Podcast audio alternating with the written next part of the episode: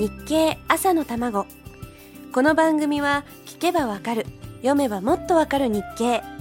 日本経済新聞がお送りします。おはようございます。林さやかです。インフルエンザと犯罪とパンデミックが今週のテーマになってきている朝玉です。さて11月8日の日経にこれに関連して作家の瀬名秀明さんの記事が載っていました。タイトルは人間の想像力。作家らしく素敵な書き出しで始まります。ほんの少しの想像力は大切だ。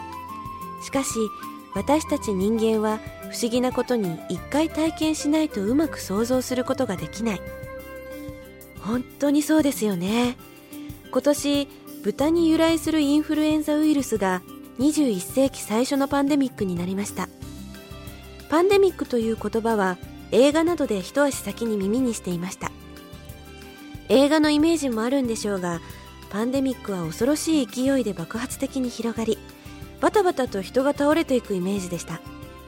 でも実際にはこれほど静かで戸惑いと居心地の悪さを引き起こすものが今まで自分の考え続けてきたパンデミックだったとはと瀬名さんの友人である感染症の専門家の言葉を借りて書いてあります。そうなんです。実は爆発的に拡大しているのにあまりにも静かなんです。目に見えないんです。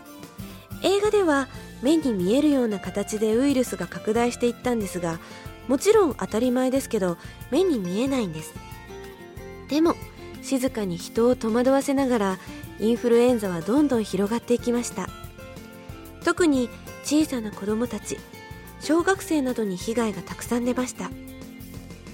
大切なのは他者への想像力だと瀬名さんは書いています。ウイルスは目に見えません。自分は発症しなくても誰かに感染させているかもしれません。キャリアになる可能性は十分にあるのです。最近しょっちゅう韓国に行っている私が日本からウイルスを韓国に持ち込んでしまう可能性も逆に韓国から日本に持ち込んでしまう可能性も否定できません。実は私たちは20世紀以前の世界よりもはるかにパンデミックになりやすい世界に生きているんです。パンデミックの社会に身を置いて生きていることを自覚して生きること。病気であれ犯罪であれ確かな知識や情報を身につけて適切に恐れるということをしていかなくてはいけません。適切に恐れる。なんて意味の深い言葉なんでしょう。それを支えるのはほんの少しの想像力とほんの少しの勇気なんです。勉強になりますね。さあ続きはまた明日のこの時間です。